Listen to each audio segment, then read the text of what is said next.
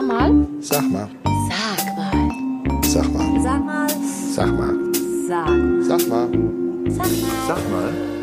Sag mal. Eine neue Folge Sag mal, der Podcast. Neben mir sitzt äh, gut eingemummelt in einem bescheiden geheizten Raum die zauberhafte Anita Wiederwitsch. Hallo. Hallöchen, das geht. Ist doch Geht. gemütlich hier. Genau, äh, keine russische Kälte hier. Ne?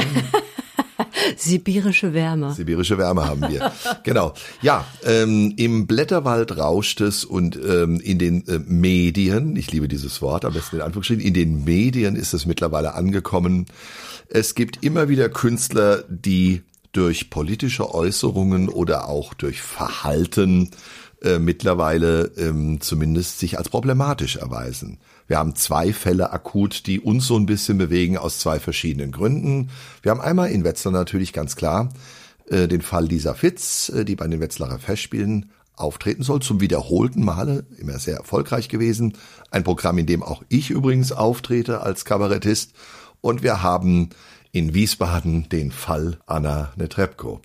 Und äh, ich habe mir gedacht, ähm, ich traue ja meinen eigenen Meinungen äh, nicht immer unbedingt und da ja meine Gehirnhälften nicht immer auf freundschaftlicher Basis miteinander verkehren, also habe ich mir ein bisschen Kompetenz reingeholt. Ne?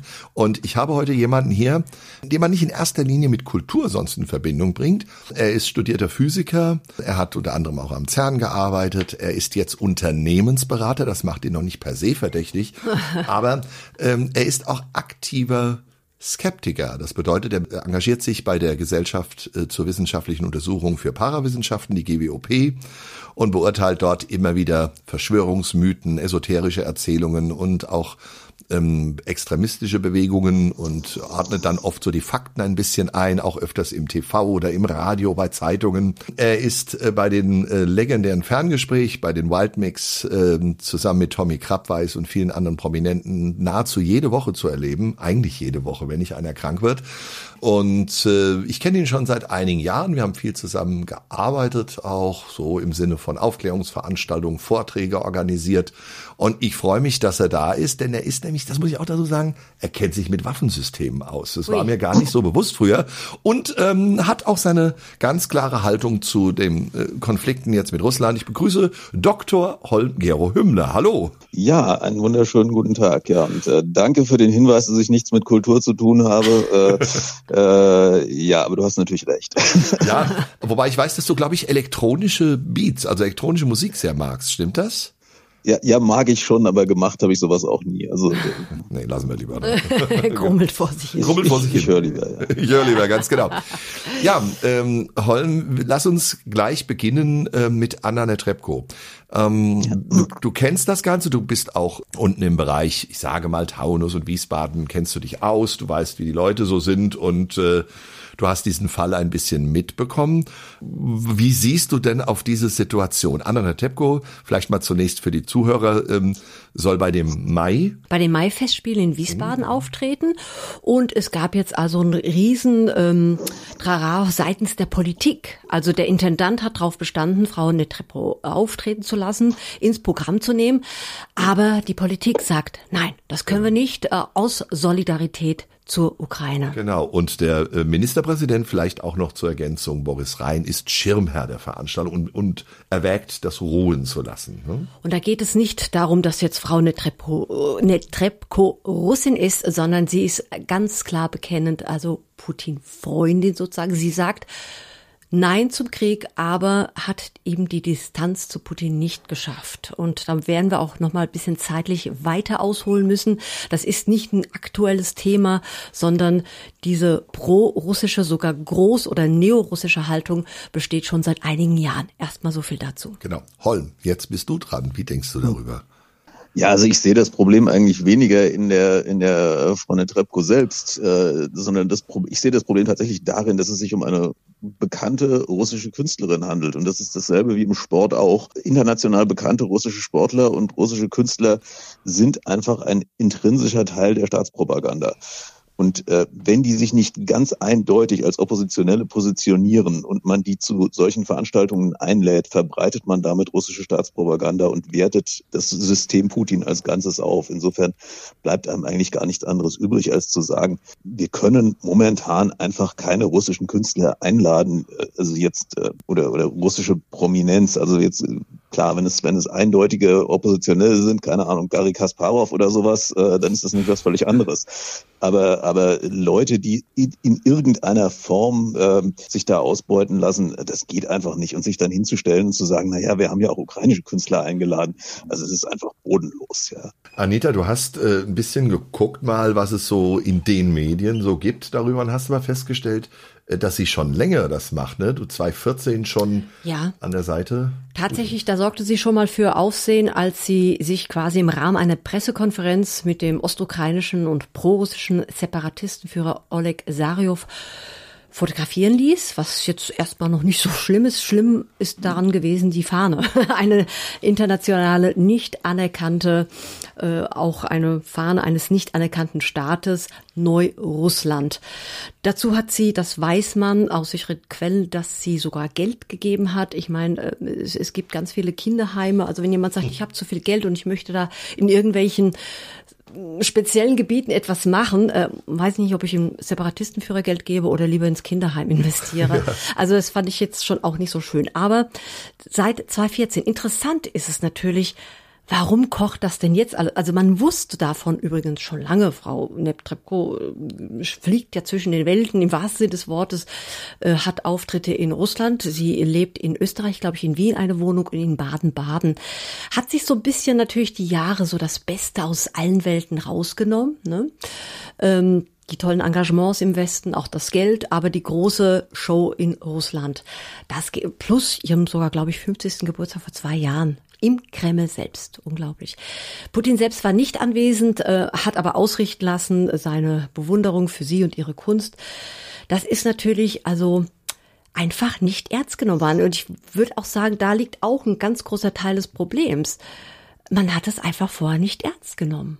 Holm, ist das nicht vielleicht ein Punkt, der sich deckt mit dem Umgang, ähm, den wir auch in Energiefragen und in anderen Fragen hatten, in Sicherheitsfragen? Ja, man, man hat einfach Putin nicht ernst genommen. Insofern war das ganze System außenrum. Äh, und ja, das natürlich diese, diese sogenannten äh, Volksrepubliken, ähm, das dass das im Prinzip terroristische Vereinigungen sind, äh, sich Teil eines Besatzungsregimes ist, das ist ja alles bei uns überhaupt nicht thematisiert worden. Ja, äh, insofern muss man natürlich sagen, das war jetzt kein Phänomen, was sich jetzt auf den Kulturbereich beschränkt, sondern das war war ja überall so. Mhm. Jetzt würde ich sogar ähm, bei bei Leuten wie Anna Netrebko sagen, diese ständige Nähe zu, zu den großen Tieren. Ne? Das hat man ja sowieso in der Kultur. Ist mir ja auch schon vorgeworfen worden, dass ich den Oberbürgermeister duze. Also ich bin schon da bei vielen Bürgerinitiativen damit auch schon unten durch. Aber das ist natürlich gerade bei klassischen Künstlern, also wenn die jetzt Galas machen oder sowas, mhm. dann kriegen sie ihre Gage äh, vom Publikum beziehungsweise von den großen Sponsoren, die diese Veranstaltung unterstützen, Mercedes-Benz. Äh, aber ähm, wenn, wenn es darum geht, zum Beispiel an einem großen Theater eine tolle Inszenierung auf die Beine gestellt zu bekommen, wo dann Gast Anna Tepko, da muss auch die Politik dabei sein. Ne? Da fließen öffentliche Gelder hinein. Und dann ähm, gibt's, glaube ich, so zwei äh, Typen. Es gibt so die, die, die, die linken Kulturschaffenden, so aller Peimann, die immer die Nähe zur Politik zwar auch irgendwie haben, aber trotzdem von sich selbst sagen, sie seien Stachel im Fleisch des Kapitalismus, ja. Und es gibt dann so diese Netrepko-Typen, die sagen, lass mich hier nur, ich, sie ist überall dabei, aber mhm. so will eigentlich darüber nicht, nicht, nicht definiert werden, ne. Ja, ach, aber, aber ich sag mal, da gibt's natürlich auch ganz andere äh, Künstler, die, mhm. die auch ganz merkwürdige Nähe äh, zum, zum russischen Staat und zum russischen Militär hatten. Ich erinnere an, äh, ich glaube vor zwei Jahren war das den Auftritt von Till Lindemann in Moskau auf einer auf einer Gala in, äh, des, des russischen Militärs, wo er also äh, nicht etwa Rammstein-Songs gesungen hat, sondern so, so patriotische russische Kriegslieder aus dem, mhm. aus dem Zweiten Weltkrieg. Ja. Also zieht sich das eigentlich durch? Also zum einen die Nähe zu ähm, äh, Russland bei, bei manchen Künstlern. Wir denken auch an die ähm, aus der Kabarettszene, die zum Beispiel auch RT Deutsch Interviews immer wieder gegeben haben. Nun, es haben auch andere RT Deutsch Interviews gegeben. Ich meine, es war ja zunächst einmal ein, ein russischer Auslandssender, aber man, wir von der Skeptiker-Szene erzählen seit 2015, was, was die für ähm, Verschwörungskram verbreiten. Ich will den Fall Lisa jetzt gar nicht wieder aufrollen, der in Wetzlar zu rechtsradikalen Demonstrationen geführt hat von russischen Rechtsradikalen. Aber ähm, also diese, dass Künstler natürlich äh, immer wieder äh, sich auch russischen Anliegen gegenüber ähm, offen gezeigt haben oder sogar ähm, kollaboriert haben in irgendeiner Form. Das andere ist aber auch dann die gleichzeitige Nähe hier zu den großen Tieren. Das ist ja bei Anna Netrebko das Besondere auch, ne? Dass sie gleichzeitig, wie Anita gesagt hat, dann ist sie hier auch bei jeder großen Gala dabei, ne? Genau. Und dann steht auch steht auch mal ein Ministerpräsident daneben und freut sich mal mit so einer weltberühmten Künstlerin gesehen zu werden, ne? Und jetzt haben wir noch das andere Problem oder sie hat noch das andere Problem, dass sie ja übrigens in Russland selbst auch gesperrt ist. Sie hat ja, sie war ja überhaupt eine der ersten, die äh, ja sofort äh, gesperrt und sanktioniert wurde, schon vor äh, zwei, also letztes Jahr und äh, alles äh, abgesagt wurden wurde für sie. Und dann hat sie noch ein bisschen versucht, was gerade zu rücken, so ist dann gleich rübergeflogen und sagte, ja, also ähm, so auf die eine, jetzt hör mal auf hier mit dem Krieg. So, oh, das hat natürlich da drüben auch wieder den nicht gepasst, weil es ist ja eine Spezialoperation.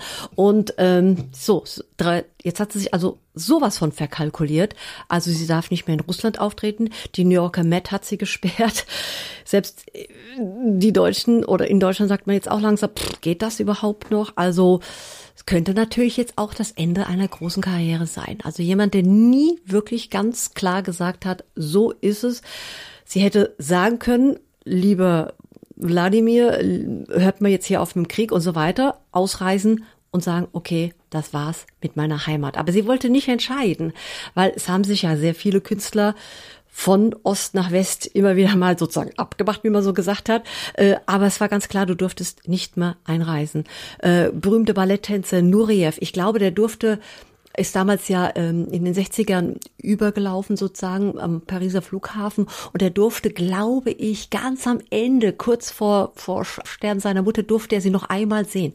30 Jahre nicht mehr zurück oder 40 und äh, hätte man jetzt auch sagen müssen, Frau Netrebko, jetzt haben Sie die Möglichkeit, das noch einmal alles klar zu erläutern oder zu erklären, mhm. aber Cut. Und das hat sie halt nicht geschafft. Und das fällt jetzt mhm. so dermaßen auf die Füße. Sollten sich Künstler in so einem Fall eindeutig positionieren oder können Künstler auch im Wagen, im Unklaren bleiben und sagen, das ist nicht mein Spielfeld, Politik? Ja gut, die Frage ist halt dann tatsächlich immer, wie nah bist du an der Politik dran?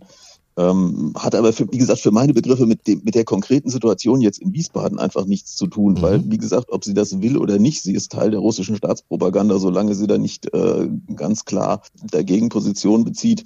Wie gesagt, das hat gar nicht, das hat gar nicht so irre viel mit ihrem Verhalten zu tun. Ja, äh, mhm. also klar, sie könnte sich natürlich so verhalten, dass sie eindeutig nicht als Teil dieser russischen Propaganda gesehen wird. Ähm, aber davon ist sie ja weit entfernt. Ja. Ja, also das, das äh, würde ich sagen, in dem Fall scheiße für einen Künstler, aber ähm, kann man kann man nicht bringen, finde ich. Also ja, ja. Weil da bauen wir nämlich damit die Rampe zum zum nächsten Fall, ähm, den wir damit in, tatsächlich gemeinsam betrachten wollen, obwohl es äh, unterschiedlicher nicht sein könnte, aber es gibt Parallelen.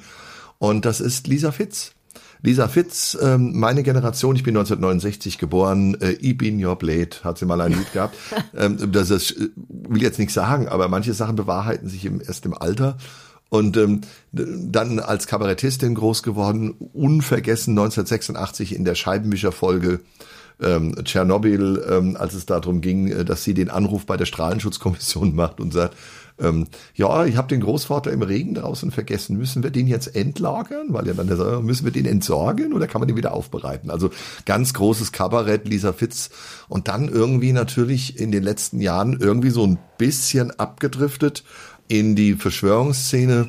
Und sie soll jetzt auftreten zum wiederholten Male bei den Wetzlarer Festspielen und es hat ähm, natürlich vom Stadtverordneten Dominik Harapat von der Partei Die Partei ein Statement dazu gegeben und hat jetzt nicht gefordert, sie auszuladen oder irgendwas, hat nur gesagt, das sind die Fakten. Holm, wie siehst du denn den Fall dieser Fitz generell? Ja gut, also das ist natürlich jemand, der sich also politisch schon wirklich ganz weit draußen äh, und sagen wir mit mit mit ihren ihren Verschwörungsideologischen Sachen also weit außerhalb des demokratischen Spektrums positioniert hat und äh, also das ist nun wirklich ihre eigene Entscheidung und das ist äh, nicht die Frage, dass sie von irgendjemandem instrumentalisiert wird, sondern mhm. äh, schlicht und einfach äh, sie, sie leistet sich da Dinge, äh, wo man sagen kann, dann kann ich sie als politische Kabarettistin zu einer Veranstaltung nicht einladen. Also wenn sie, wenn sie da Klavier spielen würde, wäre das was anderes. Aber ja, also ja, ja, ja. weil, weil man also schlichtweg davon ausgehen muss, äh, zumindest befürchten muss, dass da noch mehr von der Sorte kommt. Ja, also und das, das, das, das sind ja wirklich äh, antisemitische Inhalte und, und, und Sachen, die, die halt ja wirklich antidemokratisch sind. Und, und ähm, wenn man irgendwie den, den Eindruck erweckt, die Welt würde von irgendwelchen finsteren Mächten gesteuert. Das ist natürlich, ich sag mal, das ist natürlich was, das funktioniert auch im, im Kabarett. Und ich habe immer gegenüber dem deutschen politischen Kabarett so, so meine, meine Differenzen, weil ich häufig das Gefühl habe, dass das Kabarett, so das politische Kabarett, äh, so ein Mittel ist, um auf der Bühne einfach unwidersprochen politische Statements abzugeben, um dann hinterher zu sagen, naja, es ist ja Kabarett, es war ja nicht es ist ja Satire. Hm. Äh, es war nicht so wirklich ernst gemeint aber Statements abzugeben, wo ansonsten Leute sagen würden, Alter, das ist aber jetzt nicht wirklich durchdacht, das ist da da da, da äh, sind zentrale Fakten ausgelassen oder oder äh, möglicherweise auch äh, das ist menschenfeindlich. Ja. Und das, ja,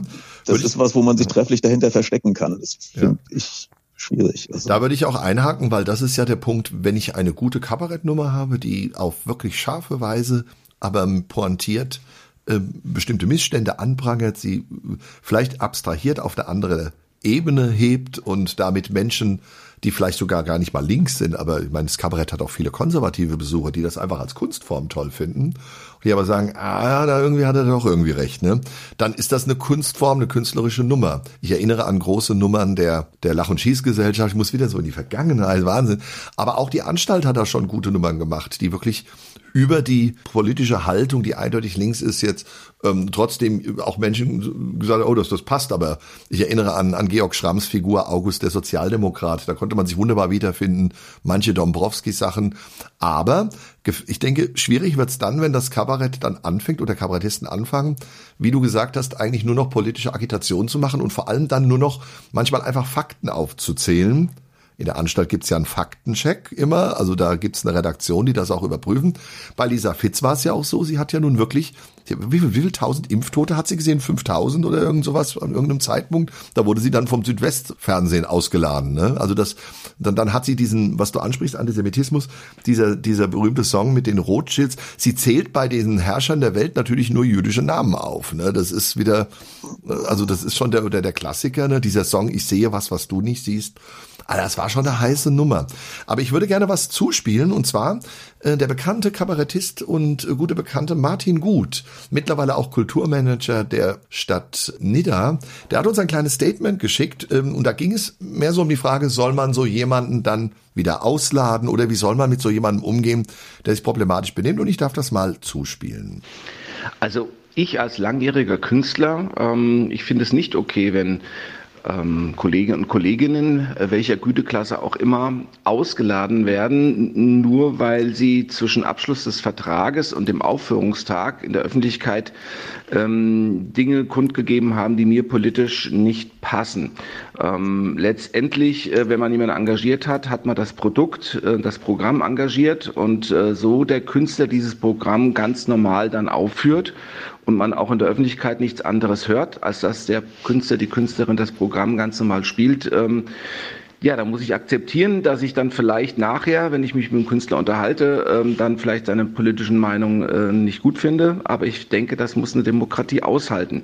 Was anderes wäre der Fall, wenn tatsächlich der Künstler, die Künstlerin die Bühne missbraucht und das Programm verändert und dort äh, eben dann ähm, zum Beispiel antidemokratische äh, Thesen dort verbreitet. Wenn man das wahrnehmen würde in der Öffentlichkeit, dann ähm, fände ich es auch gerechtfertigt zu sagen, wir, wir möchten den Vertrag aufkündigen. Dann muss man natürlich aber auch auch äh, im Endeffekt die Eier in der Hose haben, zu sagen, ähm, dann äh, lasse ich mich gar nicht auf einen Vertragsrechtsstreit an, dann äh, zahle ich dem lieber oder der die Gage und, äh, und gut ist. Aber letztendlich, äh, die Entscheidung ist vorher gefallen mit Abschluss des Vertrages und ähm, wenn Künstler, Künstlerinnen sich ähm, antidemokratisch äußern und ich möchte diesen Künstler nicht haben, dann engagiere ich ihn nicht. Also es kommt ja dann irgendwann theoretisch sowieso dann beim Künstler, bei der Künstlerin an. Ähm, insofern aber ausladen nach Abschluss des Vertrages finde ich eigentlich ich dann äh, nicht angemessen, so das ähm, Produkt äh, weiterhin gut und das gleiche ist und das, was ich wollte.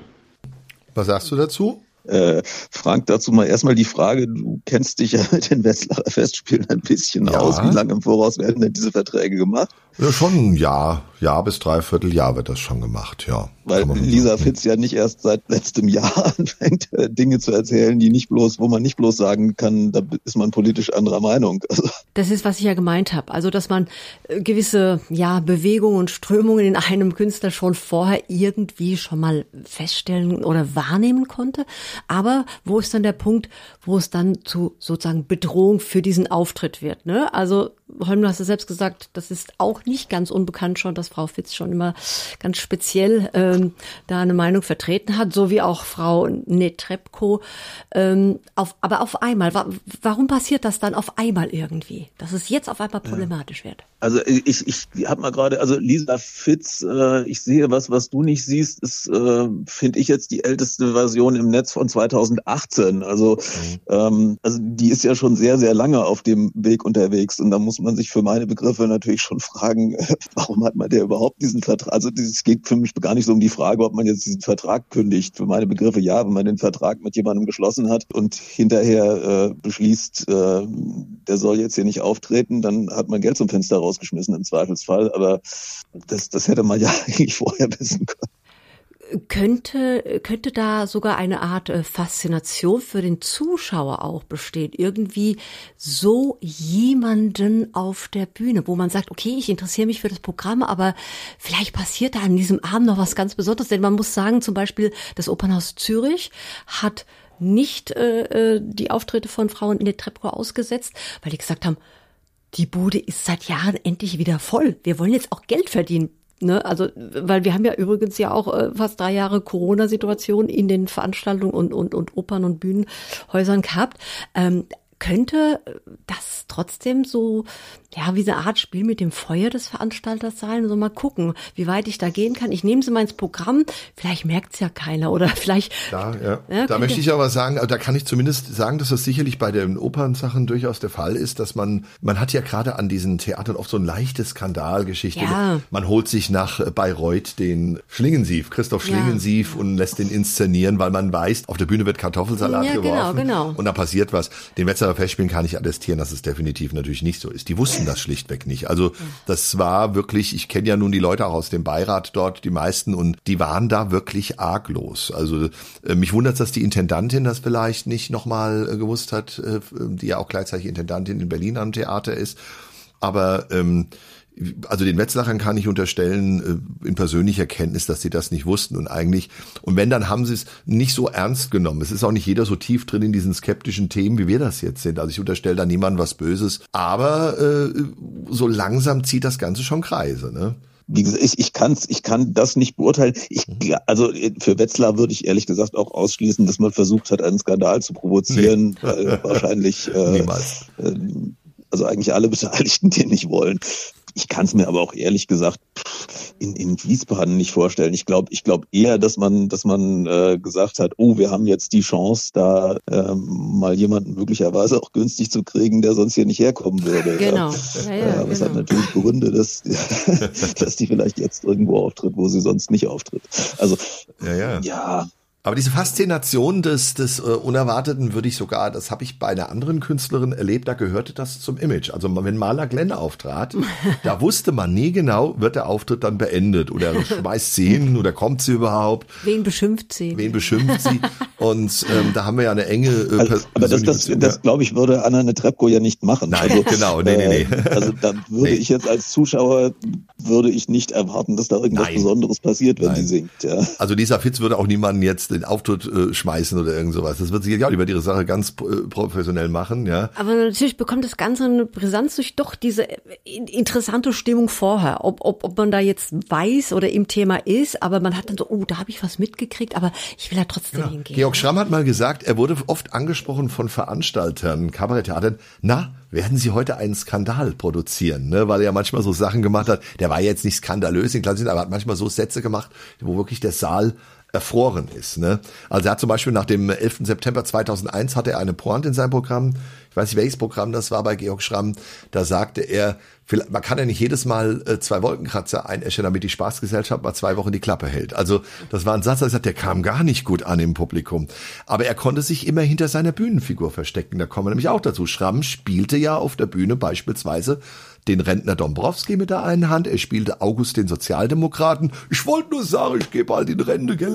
Und er spielte als drittes den Oberstleutnant Sanftleben, der immer so abgehackte Sätze, Freunde, sehr gut, ja, so, gesprochen hat.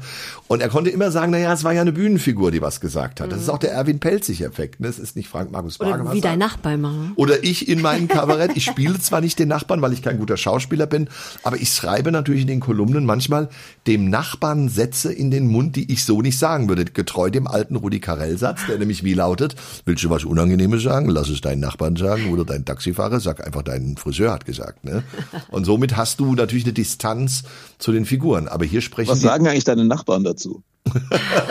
ja, der, der, Witz ist, äh, ich bin, als ich noch da wohnte, wo ich vorher gewohnt habe, äh, äh, da frug mich mal einer, sag mal, meinen Sie damit mich?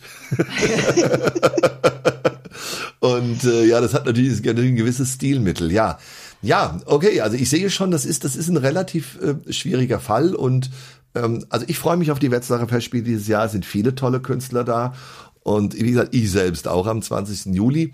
Ähm, aber ich möchte auch noch mal etwas anmerken, denn wenn es darum geht, dass sich manche linke Künstler auch in Verschwörungskreise abgemacht haben, dann müsste man eigentlich auch den Arnulf Rating erwähnen, der auch schon x-fach bei uns war, berühmter Kabarettist, sehr, sehr äh, knallhart und, und wirklich ein, ein, ein ganz großer seiner Zunft, der sitzt im Beirat von Rubicon. Ob er es noch ist, weiß ich nicht, aber ich habe auf der Seite nachgeguckt und soweit ich sehen konnte, ist da nichts ausgestrichen. Und dort sitzt zum Beispiel auch Daniel Ganser, der wirklich problematischsten Verschwörungsmythenerzähler ähm, aus der Schweiz. Und ähm, gerade Rubicon ist ja so ein Feld, wo sich viele Linke auch getummelt haben. Konstantin Wecker. Wie siehst du eigentlich Rubicon, dieses Internetportal Holm? Ja gut, also es ist ein, ein ganz klar antidemokratisch ausgerichtetes Portal, was Verschwörungsideologien verbreitet und äh, wo man also auch äh, nachlesen kann, einen längeren Artikel äh, über Mehrteiler von, vor ein paar Jahren, dass man doch nur mal meinen Kampf lesen müsste, um zu erkennen, dass Hitler irgendwie nicht der, der große Böse war, sondern mehr so ein Opfer seiner Zeit. Ja, also das, äh, das, das ist schon ganz weit draußen. Und äh, ja, das, das Schlimme äh, ist natürlich, dass, dass, dass jemand wie Daniele Ganser halt, äh, sagen wir mal, immer noch so eine, so eine gewisse äh, Popularität und Pseudoseriosität äh, genießt, weil er halt noch sehr, sehr lange im, im, im Schweizer Wissenschaftsbetrieb drin war und, und einfach noch ernst genommen worden ist, äh, obwohl er das wirklich also ganz, ganz schlimme Sachen verbreitet, ja. Warum erwähne ich jetzt Daniel Ganser und das so ausführlich? Weil äh, das eine Figur ist, die auch in äh, Kabarett und in Künstlerkreisen sehr, sehr oft geteilt wird, weil er so Friedenssachen macht. Er ist gegen die Amis. Das kommt bei linken Künstlern ja immer gut an. Und ähm, äh, auch die bekannte deutsche Rockröhre Julia Neigel, die siehst du in einem Internetvideo, wie sie mit ihm diskutiert und ähm, die auch eine sehr starke Impfkritikerin und Impfgegnerin ist. Da ist, da, da bleibt jetzt die Frage, ähm, wie ernst muss man das denn nehmen, wenn Künstler, sag mal jetzt nicht unbedingt selbst in ihren Programmen zwar jetzt diese Thesen verbreiten, aber dann doch immer wieder sich in mittlerweile Internetvideos und überall mit solchen Leuten umgeben, die ich eigentlich ein bisschen unappetitlich finde. Ja, also ich, ich glaube, da ist, da ist bei ganz vielen, also zum einen, ähm, wie viel, wie viel äh, Offenheit für, für Verschwörungsdenken wir unter Künstlern haben, haben wir, glaube ich, während der Pandemie gesehen, bei so Aktionen wie alles dicht machen oder sowas. Also wir haben einfach in Künstlerkreisen Leute, die da wirklich einfach auf der Linie sind. Ja, das ist, äh, die, die, bei denen man es halt in vielen Fällen nicht so merkt, weil sie es nicht so auf die Bühne bringen können, wie jetzt ein, ein Xavier Naidoo oder, oder äh, eine Lisa Fitz. Also wenn jemand klassische Musik macht oder, oder äh, Schauspieler ist, dann kriegt er ja in der Regel auch seinen Text vorgegeben und äh, tritt jemand halt so nicht in Erscheinung. Aber also das ist, das ist sozusagen die eine Seite davon und äh, auf der anderen Seite, glaube ich, ist es natürlich auch einfach cool, so ein bisschen pseudokritisch zu sein und sich, ich glaube, manches wird auch einfach weitergegeben, ohne dass man sich viel Gedanken drüber macht. Ja. Aber da, ich sag mal, die Diskussion ist ja eigentlich in den letzten zwei Jahren dann schon ganz anders in Gang gekommen oder in den letzten drei Jahren, dass man, glaube ich, deutlicher erkannt hat und eigentlich jeder inzwischen deutlich erkannt haben müsste, dass äh, Verschwörungsglauben äh, problematisch ist. Ja. Da haben wir uns ja vor, also wenn ich an, an 2015 denke, äh, wo einfach Leute, die an Chemtrails geglaubt haben, äh, einfach nur lustig waren für die meisten Leute und wo man sich über den Nazi Dr. Axel Stoll äh, lustig gemacht hat und ja, und ansonsten, ähm, ja, die, die Amis machen schon alles Mögliche. Und also das, das ist so, so dieses, dieses Verschwörungsdenken auf der einen Seite in seinen extremen Formen so verlacht wurde und in, in den harmloser daherkommenden Formen sich aber so in den Alltag reingeschlichen hat und auch noch akzeptiert wurde. Ja. ja. Ich glaube, muss ist inzwischen doch äh, weitaus deutlicher zutage getreten, dass das halt nichts äh, nichts ist, was man einfach so tolerieren kann. Ja, so ist es. Also, ich sehe schon, äh, wie Reich Ranitzky sagte, betroffen, äh, der Vorhang fällt und alle Verlagen offen. Ganz herzlichen Dank für deine Zeit, Holm, dass du heute dabei warst. Und willst du noch jemanden grüßen? Äh, nein, grüßen nicht. Ich würde gerne, wo wir gerade bei Verschwörungsdenken ja. sind, das ist, ich habe ich hab mich ja immer so ein bisschen über die Verschwörungsszene in Mittelhessen lustig gemacht. Wir haben inzwischen in Frankfurt eine, eine Außenstelle des Königreichs Deutschland. Insofern. Ich seid ja auch nicht besser dran als wir. Ich habe schon gesehen. Warum ja. soll es euch anders gehen als uns, gell? An Insofern werde ich werde ich äh, werde ich heute Abend mir mal äh, Oliver mit Oliver Gottwald ja. einen äh, einen anerkannten Reichsbürgerexperten aus Hessen äh, anhören dazu, was der dazu zu sagen hat in Dann Frankfurt. Schöne Grüße an den Oliver Gottwald. Der war ja auch schon hier in Mittelhessen bei den Aktionstagen gegen geistige Brandstiftung. Genau. Zweimal schon dabei. Also ganz herzliche Grüße. Ja, vielen Dank für deine Zeit, Holm. Und ja, Anida, was sagen wir jetzt dazu? Sag mal. Ja, jetzt, ich bin eigentlich sprachlos. Bist du sprachlos, ne? Äh, müssen wir jetzt selber singen, oder wie, ne? Ja, falls da jetzt eine Stelle frei wird in Wiesbaden, oh, ich kann machen.